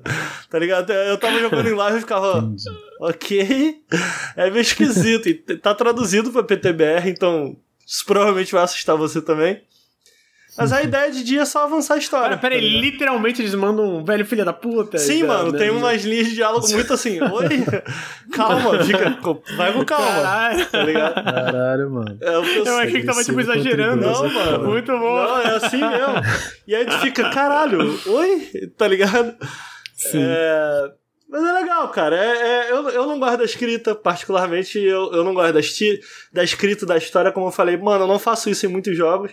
Mas eu, tipo, eu pulei tudo nesse jogo. É, Mas tá lá, existe. Vai que alguém gosta. Uhum. Tá certo. Então, tá aí. Young Souls saiu pra PC, PlayStation 4, é, PlayStation 5, Switch, Xbox One, Xbox Series S e X, e como o Ricardo falou, está disponível no Game Pass pra PC e Xbox, pra quem tiver, tiver interessado. É, então, esse esse é Young Souls, um jogo muito bonito. E em seguida a gente vai falar de um jogo muito bonito também, muito bonito, que é um que está em acesso antecipado só pra PC, por enquanto, que é o Have a Nice Death. Curiosamente, o Ricardo fez uma análise do jogo anterior desse estúdio é, lá, na, lá no, no canal, ah, que tem uma análise do Unruly Heroes. Ah, mas esse, esse jogo é o jogo novo da, da Magic Design Studios, que é um estúdio composto por muitos veteranos da Ubisoft Montpellier. Pra quem não lembra, a Ubisoft Montpellier foi a desenvolvedora de Rayman Origins e Rayman Legends, então não é à toa que o pessoal da Magic Design Studios sabe fazer jogos bonitos, tanto no Unruly Heroes, que lembram muito a estética do Rayman Origins e Rayman Legends, como agora do Heaven Nice Death, que tem uma estética diferente, né? É, do que, que tu pensa do, do- da, da, da série Rayman 2D, mas ainda é muito Peraí, lindo. qual que muito foi o outro jogo que eu fiz análise? Unruly Heroes. Unruly Heroes, eu não sei pronunciar. Ah, esse jogo é deles? É deles, é do. Ah, É da Magic Design Studios. Então esse Ixi. saiu agora é, no começo de março pra PC em acesso antecipado. Ah, eu tô trabalhando num vídeo dele agora, inclusive em Janela Indie. já Eu envelheceu. umas né, 10 mano? horas. Oi? Já envelheceu, né? O quê? Já saiu mó tempão esse jogo. Tá. É... Cara, que ódio. É, Então, ele, ah, ele pretende ficar no mínimo um ano para mais em acesso antecipado. E ele é um roguelike 2D, onde você controla uma pequena morte que eventualmente fica sobreca- sobrecarregada com o trabalho, que ela trabalha nessa corporação que ela mesma criou, né? É tipo esse, essa, esse arranha-céus. E aí é muito engraçado que tem uma cutscene no começo que mostra o que acontece. Basicamente a morte ia em todas as pessoas, né, que terminaram seu tempo e vida, ia ceifar a alma de cada uma delas individualmente. Até que ela cansa, ela fica, caralho, né? Ela para, porra, cansei. Aí ela cria várias almas, vários, cria- tipo, vários, tipo, criaturas, basicamente, é, pra ajudar ela a ceifar todas essas almas. E aí isso vira um. vira meio que um, um arranha-céus, uma grande corporação cheia de burocracia. E aí no trailer mostra, tipo, uma, uma morte bem imponente, bem alta, né? Que ela era no começo, eternamente dando carimbado em documento, que eu imagino que é tipo carimbo da, da pós-vida ali, né? E até que ela fica. Ela vai perdendo o poder, de, poder dela e ela fica pequenininha. E aí começa o jogo que ela fica puta, porque basicamente todos os. Tudo tá caindo né, pra ela e ela que tem que fazer toda a parte burocrática e não o resto. E aí ela, ok, eu vou resolver tudo isso com, minha- com as minhas mãos e vou botar todo mundo pra trabalhar. E aí o jogo começa e é um jogo de ação 2D, onde você basicamente entra num elevador e escolhe a próxima sala que você quer progredir. E aí as salas têm suas diferenças. Uma pode te dar upgrade, uma pode te dar um item específico. E aí você vai avançando. E é um jogo difícil pra caralho. Porra, é muito difícil. Eu acho que assim, uma comparação imediata que tu pode pensar em questão de estrutura e progressão. E até o foco, ele tem muito foco em combate, o Have a Nice Death. Então ele não é algo como, sei lá, Spelunk, é, Spelunk 2, que é muito sobre aprendizado dos sistemas, ou outros roguelikes que vo são voltados para outros tipos de sistemas. Ele é muito voltado nesse combate frenético, né? Então, tu começa e aí tu tem, tu tem essa, essa arma, que é a foice, e tu pode pegar várias armas conforme tu, for, tu vai progredindo, tu pode encontrar de forma aleatória, tudo gerado proceduralmente, né, um roguelike. Por um lado, a parte de ação, o jogo tá muito gostoso de jogar. Ele é, lembra que ele é um jogo acesso antecipado, então é o mais importante. Os fundamentos dele são bons? Eu acho que sim. Eu acho que sim. Primeiro porque visualmente é um esculacho. Eu acho que é o, o grande chamariz, a porta de entrada desse jogo são os visuais. Ele é muito bonito, ele é muito bonito, tipo, seja nos cenários de fundo, de como os elementos do fundo, com os elementos da, da, da, parte da frente, com os elementos do que, que tu tá andando ali, enfrentando as criaturas, como eles mesclam entre si é muito legal. Tu sempre tá vendo muito bem o que tá acontecendo, e tipo, as animações, os chefes, os diálogos. É tudo muito carismático, ele é bem, tipo, meio humor e piadinhas, é, é, é, em relação a esse lance da morte, burocracia, né, e até uhum. piadinhas com o capitalismo. E então essa parte visual e a, de apresentação dos personagens já chama muita atenção, mas quando tu começa a jogar, tu já percebe também que a ação é muito gostosa de jogar. A, a movimentação da morte ela é muito tipo ela é muito fluida. É, ela é, tem, tem dash tem pulo. Os, os ataques que tu dá no inimigo tu tem aquele feedback visual imediato sabe? Tremendo a tela tremendo e a, aquela travada o que o Ricardo falou mais cedo hit stop né? Eu acho que é isso que é o nome. A, as animações dos inimigos hit também são muito hit stun obrigado é, a, as animações dos inimigos e da, da, protagonista também são muito boas. Ela tem as expressões corporais, tipo, tu já vê o, o que, que ela quer dizer, o humor dela só pela, pela, pela, por essa parte. Seja no combate ou quando tu encontra, por exemplo, um chefe. Quando tu encontra um chefe, tem uma cutscene, uma interaçãozinha dos dois. Ela falando: Ah, o primeiro chefe é o Brad, ele é tipo segurança principal da do, do negócio e ele não tá trabalhando, né? Ele tá, tipo, tá no computador, na rede social dele, falando um monte de besteira. E aí tu chega e aí quando tu derrota ele, tipo, sai uma outra alma do Brad, que é tipo um Brad, um segurança bem, tipo, sério, assim, com o, o dedinho na escuta e tal. Então, toda essa parte é muito carismática e o combate funciona muito bem. Eu acho que o grande problema desse jogo, que eu acho que é, é a razão do acesso antecipado, é, primeiro, o balanceamento, e eu acho que é a variedade de chefes e a variedade do que, que tu encontra enquanto tá progredindo andar a andar e bioma é um pra bioma. Ele é roguelike, isso. Bioma para bioma. Então, tipo, o primeiro bioma é meio que essa parte inicial é, de escritório, é tudo muito escritório, tanto que os inimigos são, tipo, essas pessoas, tu vê que são espíritos de pessoas cansadas com roupas de escritório, né, roupa social, assim. É... Só que, por exemplo, a, o primeiro bioma tem um mini-chefe e um chefe principal. É, e o segundo bioma é a mesma coisa, tem um mini-chefe e um chefe principal. O terceiro bioma, que foi o, que o máximo que eu consegui, consegui chegar até agora com 10 horas, eu acho que já tem cinco biomas disponíveis, é um mini-chefe e um chefe principal. E aí o lance é que, mesmo com 10 horas, começou já a ficar um pouco repetitivo, porque ele é muito difícil. A, a morte, quando ela leva dano, ele tem, ela tem aquele negócio de tipo. Tu tem meio que duas barras de vida. Tu perde a, a tua vida uma parte é, tu pode recuperar com cura, mas uma parte é permanente. Tu não pode mais recuperar com cura só se tu acha uma cura específica no, ma no mapa para tu poder voltar e recuperar aquela parte do HP que foi perdida.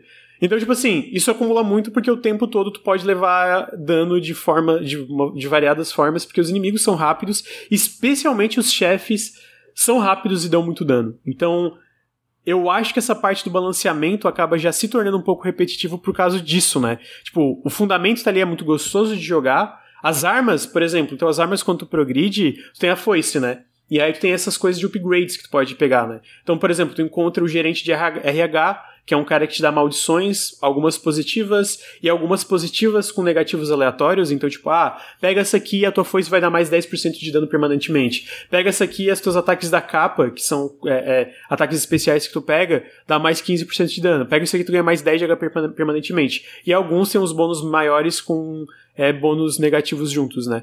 Aí tu também tem a sala de controle, que é uma sala onde tem tipo um caldeirão gigante que pode te dar upgrades permanentes pra tua arma de tipo Uh, tu usa. Basicamente, tu pega almas conforme tu vai progredindo, e tu usa essas almas para dar esses upgrades da, permanentes nessa run, no caso, né? Então, tipo, a foice, em vez de dar 12 de dano, ela vai dar 15 de dano, e depois 18 de dano. Uh, tu vai dando esses upgradezinhos. E dentro desse, desse salão de controle, tu também encontra outra coisa que eu não entendi o que, que ele é ainda. É uma criatura muito estranha, que é cheio de talismã ao redor. Que aí tu usa outra moeda que tu consegue nesse jogo, tipo, outra, outro dinheiro que tu consegue nesse jogo, para dar upgrades que moldam o formato da foice e aumentam consideravelmente mano. Então, o dano. Então, por exemplo, a foice no nível 2, quando tu aumenta, ela vira uma foice que ela tem uma corda. Então ela ataca mais longe, todo o moveset dela fica diferente, o especial dela fica diferente, que tu pode usar segurando o LT, tu pode usar especial depois que uma barrinha enche. E então, tipo, muda a forma que tu joga. E tem, até agora tem cinco tem três upgrades. A primeira é fixa, que é essa foice que vai a longa distância, e depois é, tu pode escolher uma foice dupla ou duas foices, a, as foices do, do, comunismo, basicamente, que o jogo até brinca. Né? Você pode usar essas foices é pra. Isso? Oi? Porque tem umas cartinhas, né? Então, as cartinhas são do gerente de RH, que é tu pega e aí tu dá upgrades permanentes nessa rank, é tipo mais 5% de dano na foice, mais 10 de HP, coisas assim. Tu vai encontra ele várias vezes na, na rank e ele vai te dando vários desses upgrades, alguns que é só positivos e alguns com negativos e positivos. E aí conforme tu vai progredindo, uh, tem esses upgrades, né? E, e pô, dependendo de conforme tu vai aprendendo o que que dá mais sinergia entre si, é, e também quais upgrades pegar, tu pode ficar muito OP. Ao mesmo tempo é isso, continua. A, a morte é muito frágil. Dependendo do boss, 3, 4 porradas, tu morre e, e, já era, sabe?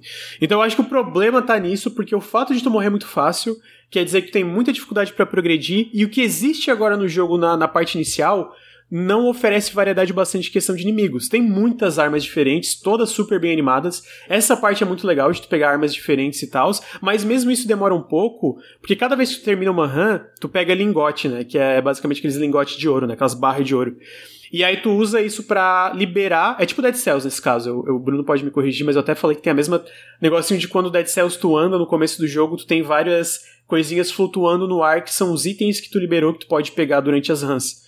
E aí tu tem um, um personagem no começo que tu conversa com ele, tu pode comprar essas armas e habilidades para elas poder, poderem aparecer na RAM, nas RAMs, né? O que, que, acontece é que no começo tem poucas que estão liberadas, então geralmente é as mesmas armas que tu vai usando. Conforme tu vai liberando mais coisa, tu começa a ver várias armas. Na, na, tá passando o trailer. Tu tem tipo uma mão gigante de ferro que esmaga os inimigos, tu tem uma marreta, um, um martelão que pode dar vários combos diferentes, tu tem arco e flecha, tu tem magias, tem uma magia que tu invoca que começa a cair meteoro no mapa, então, tipo, no, na, na fase, né, dos inimigos. Então, eu sinto que agora, com 10 horas de jogo, o jogo tá um pouco. tá mais divertido nessa parte do que tava no começo, porque era muito limitado. Mas ao mesmo tempo eu acho que ele tem esse problema disso, né? Até tu chegar nessa parte que tu começa a ter mais variedade, demora muito, porque ele é um jogo em acesso antecipado e ele, só, e ele tem pouca variedade de chefes e, e até certo ponto eu não acho que ele tem um problema de variedade de inimigos, mas quando tu vê o mesmo, o primeiro bioma várias e várias e várias e várias vezes, tu tipo, ok, já, tipo, já cansou um pouco esses inimigos, sabe? Então precisa de mais variedade. Eu acho que variedade e balanceamento. Eu acho que ele tá muito difícil, num ponto que às vezes tu nem entende como tu morre, porque é muito rápido. Tudo é muito rápido nesse jogo, né? Tudo é muito, tipo, é muito. É, como, a, a, como a morte ela tem muita fluidez na movimentação e ela é muito rápida, os inimigos também são rápidos. Então, às vezes, vem um ataque do, de um canto tu nem consegue pegar direito por causa de, de todo o, o, caos do combate, né? Então eu acho que ele tem esses dois problemas é, relativamente relevantes, que é a falta de variedade e o balanceamento, mas o que, que eu acho que é bom é que eu acho que os fundamentos como um jogo de acesso, antecipado ele tá bom. Tipo, ele tem, tipo, o combate é gostoso, é, tem muito, muito, muito carisma. O que que existe, apesar de faltar variedade, é bom. Os chefes são legais e tal, né? Ah, o humor é legal. Tem um, um mini-chefe que é, tipo, uma pessoa que cometeu é, suicídio que eu fiquei meio ah, eu não sei se eu tô confortável com isso, mas ao mesmo uhum. tempo, né, tipo, é, é após vida, obviamente eles iam em todas as direções em relação à morte. Uh, mas, tipo assim, eu acho que é um jogo que o fundamento tá bom, mas como um jogo em acesso antecipado que era de se esperar, tem coisas que eles precisam ajustar e eu acho que falta variedade ainda. Agora, eu preciso reforçar, esse é um dos jogos mais bonitos 2D que eu acho que eu já vi, mano. Ele é muito lindo. A animação especial, especialmente da morte dos chefes, é um esculacho, cara. É muito foda. Tipo, tu vai pegando as habilidades novas e tu quer pegar as habilidades. É, a, tu, vai, quer, tu, tu quer pegar as habilidades só pra ver o visual. Às vezes não é nem porque, tipo, tu tá com uma habilidade boa, tu sabe que tu pode progredir mais com essa habilidade, mas é uma habilidade nova e tu quer ver o visual e tu fica tipo, caralho, eu quero ver essa porra desse visual porque vai ser um efeito muito foda, tá ligado? Então, ele, ele, no começo eu não recomendaria ele porque ele tava 57 reais, eu achei muito caro, mas agora eles ajustaram o preço pra 37, o que me deixa um pouco puto, porque eu, a gente comprou com dinheiro do Nautilus por 57, né? É, mas por 37 eu acho que assim, ele tem um fundamento muito bom e eu acredito que ele vai, me, tipo, eu acredito que ele vai melhorar, sabe? Tipo, eu já vi, eu, eu tô acompanhando, eu acompanhei um pouco antes de, de vir aqui a galera no, no, nos fóruns do Steam, nas atualizações, estão muito receptivas em relação à crítica dos jogadores, estão um pouco alinhadas, alinhadas com as minhas.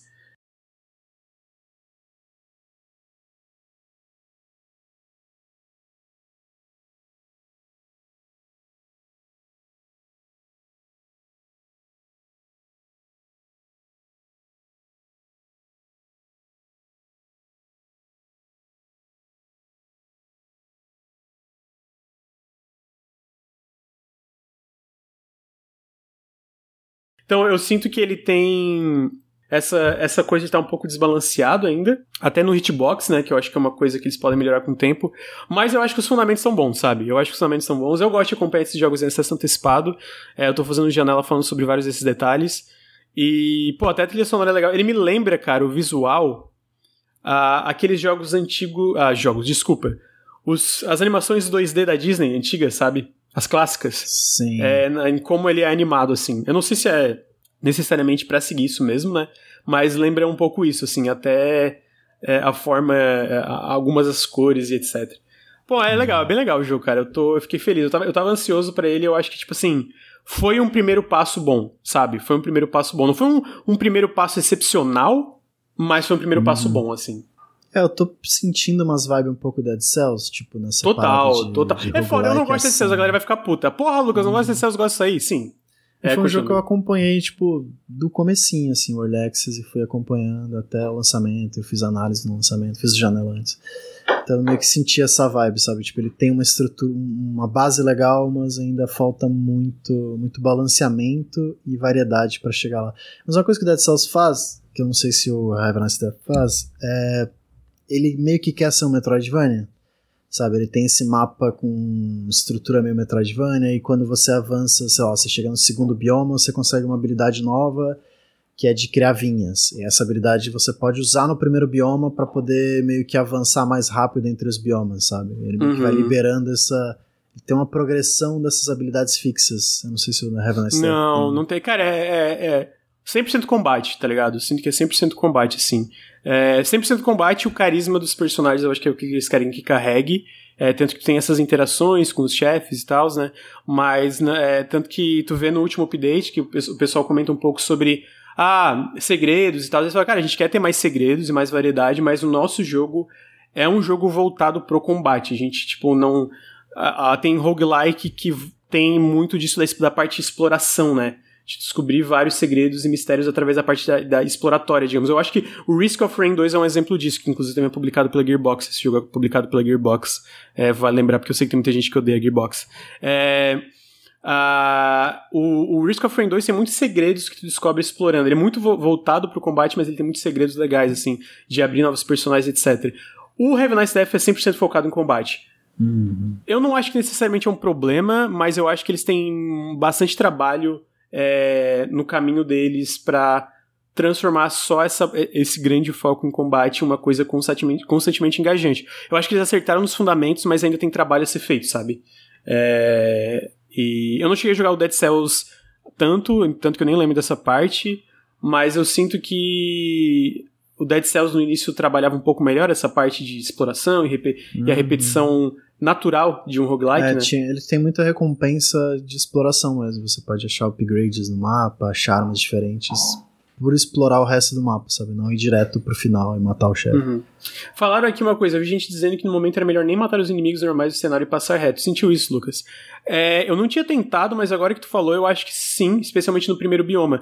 Porque tem arenas obrigatórias, né? Tem horas que tu tá andando e tu é, tipo, trancado numa arena e tu tem que derrotar os inimigos, mas fora isso tu pode meio que passar, e é muito, é muito fácil tu passar pelos inimigos direto sem eles te pegarem. Eu acho que dependendo do ponto que tu tá é válido, porque eu acho que uma coisa que é, é, é isso, né? As recompensas ainda não. As recompensas do momento a momento de enfrentar esses inimigos ainda não são boas o bastante pra tu ficar o tempo todo matando todo mundo. Eles não dão muito dinheiro, eles não dão muito muita coisa, sabe? Então é uma coisa que eles têm que Uhum. trabalhar também. É, porque diferente de algo como. Eu não sei o Dead Cells, mas eu, tô- vou, eu vou pensar o Spelunk 2 aqui. O Spelunk 2, se tu esquipa tudo, tu se fode um pouco. Porque a progressão natural, tu, tu pega item, tu pega coisas que podem te ajudar a, a progredir, tu pega curas, enfim, várias Dead outras. É assim também. Então eu acho que essa parte dessa progressão que tu vai melhorando e, e mesmo o Spelunk é um jogo que realmente a ideia é resetar cada vez que tu começa, né? Resetar tudo. Dead Cells e, e, e Heaven Nice Death e outros, eles têm essa progressão junto, né? Eles têm uma progressão junto disso. Tipo, tu libera coisas cada vez que tu morre, que não é o caso de algo como Spelunk. Mas eu sinto que o, todos eles, todos esses roguelikes meio que modernos, conforme tu vai progredindo, a progressão é essencial. Às vezes tu não quer pegar um atalho, tu quer fazer a progressão, porque tu sabe que lá pra frente, quando tu chegar no boss que tu tá preso, tu vai estar mais forte, tu vai ter mais chance de derrotar ele, né? Eu acho que esse jogo não trabalha isso bem ainda também. Porque geralmente o que acontece é se tu, tu faz, tu enfrenta todo mundo, a probabilidade é que tu não vai ter pego tanto dinheiro, porque muita da coisa que tu pega dinheiro são itens que estão no mapa, então tu pode quebrar eles sem enfrentar os inimigos. O que, que vai acontecer é que tu vai chegar mais fraco no chefe que tá preso, tu provavelmente vai morrer, sabe? Então é. é, eu acho que o que o Vinícius falou, é, tro- trouxe a pergunta bem pontual, porque foi uma coisa que eu esqueci de comentar. Mas assim, ele tem esses problemas que eu acho que são problemas perdoáveis, como o jogo de acesso antecipado. Mas eu acho que o- o- ele começou bem, sabe? Eu acho que ele tem fundamentos bons e eu, pô, tô muito, muito curioso pra ver como esse jogo vai avançar. É, porque eu acho que tem potencial de no 1.0 ser muito divertido. Ser um desses voltados pro combate que talvez sejam um dos, dos destaques desses roguelikes, sabe? Até porque, de novo, cara, os chefes são muito legais. São muito. E eu nem vi vários ainda, né? Então são muito legais. É, então, é, eu tô curioso, tô curioso, assim. E os biomas também são muito bem utilizados, né? Tipo isso, é, a parte de corporação, burocracia e como o capitalismo vai acabando contigo. Segundo é tipo poluição. O terceiro são doenças, né? Então tu enfrenta tipo a dengue, é um mosquito gigante, assim, bem enorme, que é tipo representação da dengue. Ah, e mais pra frente tem a guerra, e aí tu enfrenta tipo um nazista, eu acho, uma parada assim. Então, tipo. É, As tem, desgraças do nosso planeta e começa com o capitalismo. Então tá certo. É, exatamente. então. É, então tá aí, eu acho que é Heaven Nice Death. Eu- Ricardo, tu tem, tu tem uma caidinha, né? Tu tem uma pergunta sobre o Heaven Nice Death? Não. Não, não tem? Ah, então. Não. Não tem? É porque eu queria saber. Eu, eu, Não, eu eu tô tava de falando que tinha caído. É porque a gente teve todo esse trabalho falando.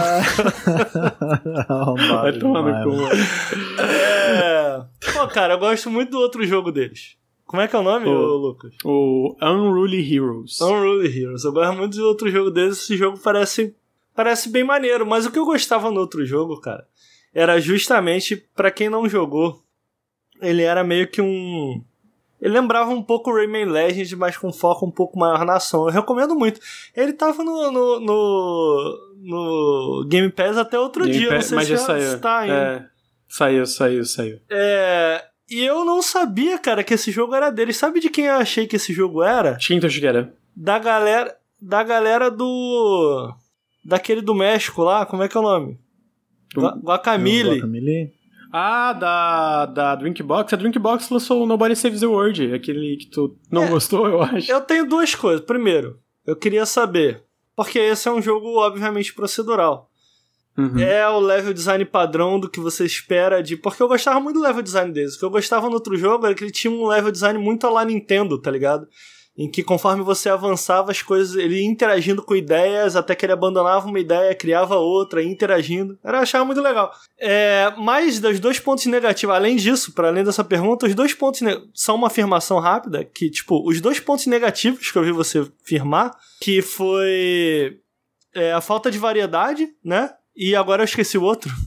A parte do balanceamento. Balanceamento É, são duas coisas que podem melhorar muito, especificamente num jogo de Early Access, né? Tipo assim, Uhum. são duas coisas que podem ser superadas facilmente num jogo Sim, que saiu é. em Early Access. Então, É, a gente viu isso com vários, vários jogos acontecendo, né? crescendo muito no Early Access. Né? sim. É, acabou, acabou. Você lembra da primeira pergunta que eu fiz? Não? Tu não fez nenhuma pergunta. Eu né? Fiz, falou da- amigo. Perguntei se você achava co- como é que se o level design tem alguma. Ah, é. Ah, é verdade, porque tu falou que era era o destaque do, do Isso. Heroes, né, tá? Cara, então, ele é um... é, Eu sinto que ele é um level design mais... Do que que tu espera dentro de um roguelike Entendi. focado em ação. Porque, Triste. Tipo assim, Eu, eu, sinto que tu pensa em algo como Spelunk, eu não sei se tu concorda, mas eu acho que Spelunk tem um level design muito bom. Tipo, uhum. porque eu sinto que ele é um jogo muito voltado para exploração, descobrimento e experimentação. O Heaven Nice Dead, cara, ele é um jogo, um, ele é um roguelike muito voltado pro combate. Então o level design deles são basicamente arenas, assim, tu vai andando, encontrando arenas, e aí tu tem plataformas e, tipo, a parada de combo aéreo que tu pode usar, a parte aérea, né, da movimentação aérea da, da morte que tu pode usar uh, pra, pra movimentação e pra parte do combate, mas eu não diria que o level design é um, é um destaque, não, ele, ele, ele é bem focado no combate mesmo. Então, eu acho que o, todo, a maior parte do esforço está na questão dos inimigos, da, dos chefes, do moveset dos chefes, da, da quantidade de coisas que tu pode fazer dentro do combate com a morte versus um level design mais bem elaborado, assim. Mas você acha que isso é algo que eles podem querer mudar no futuro ou você acha que é mais inteligente eles continuarem, tipo, pra você, continuarem focando no combate, variedade de combate, balanceamento do combate? Ah, eu diria que eu, eu... Você sente falta, tá ligado? Cara, o que, que eu sinto falta é um pouco disso, né? É de um. É do balanceamento da progressão e da dificuldade que existe no momento a momento. Tanto que o Vinícius apontou uma coisa que é isso, né? Às vezes é melhor tu esquipar os inimigos e ir direto pra parte que tu quer, pegando os upgrades no caminho, né? Os upgrades que vão aparecendo nas arenas obrigatórias, ou às vezes que estão um pouco escondidos nesse level design limitado. Uh, então eu acho que falta um, um, melhor, um senso melhor de progressão do momento a momento, tipo, de, de literalmente tipo, de um andar pro outro, o teu sentir que teve algum tipo de progressão, porque ele é esse tipo de roguelike que tem uma progressão constante, né? Uh, eu acho que tem que melhorar nisso. Eu acho que a questão do, do level design, tipo, eu acho que tem que ter mais segredos, mas eu não acho que eles vão pivotar para esses segredos é, serem algo que sirva para outros propósitos para além do combate. Talvez eu me engane, né? Porque eu acho que Early Access, acesso antecipado, é muito sobre reação. Eu falei reação e aí reagir, aí ficou reaçar. Reaça. A, reagir a, ao feedback da, da galera que tá jogando, né? Então, às vezes, se o feedback é muito caro, a gente quer mais, lá, level design. Eu acho que é isso. Eu, eu não sei se necessariamente faz falta uma parada mais de exploração e level design. Eu acho que dentro desse level design o que tem que ter é mais recompensas pro, pro, pro pilar do jogo que é o combate. Eles têm que melhorar tudo que gira em torno do momento a momento que tu ganha através do combate. Se eles querem que tu enfrente todas as criaturas até o próximo andar, me dá mais razões para enfrentar todas as criaturas, sabe? Ricardo, tinha uma segunda pergunta? Porque não, duas coisas. Não, acabou não? minha pergunta. Acabou? Então. Ah, então acho que é isso aí. O jogo parece ok. Não, pare... não fiquei com vontade de jogar, não, mas. Ah, Cara, eu, eu acho animado, que. Eu, eu acho, né? Uhum, eu acho que assim, ele tá. Ele tá bem legal, eu tô gostando de jogar.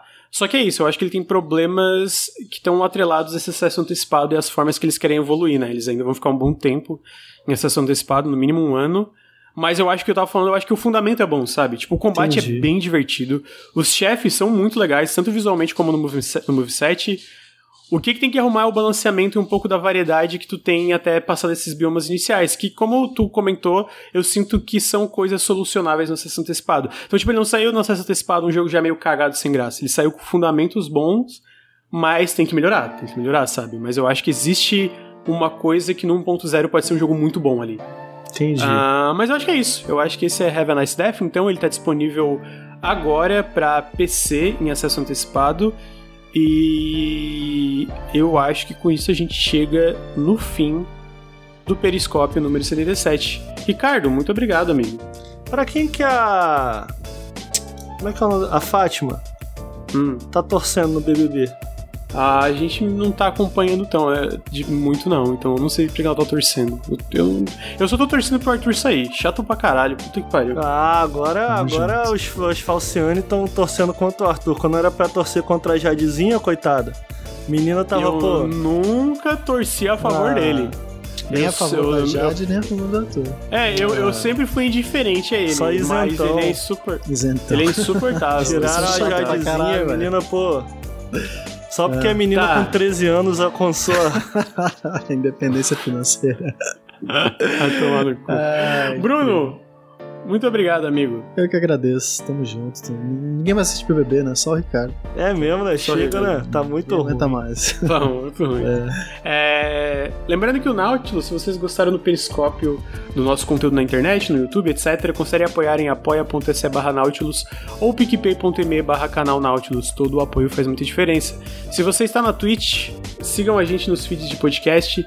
Se você está nos feeds de podcast, sigam a gente na Twitch, twitch.tv barra nautiluslink. Lembrando que agora o Periscope vai ser gravado todas as sextas-feiras em vez de quinta, entre as duas, é, entre as duas e três da tarde. A gente vai gravar toda sexta, então a gente vai avisar mais vezes aí para quem tá no feed, etc, né? Mas para lembrar que agora para quem quiser assistir ao vivo, ah, vai ser sexta em vez de quinta. Ah, então é isso. Obrigado, Ricardo. Opa. Obrigado, Bruno. Valeu. E até semana que vem, pessoal. Tchau, tchau.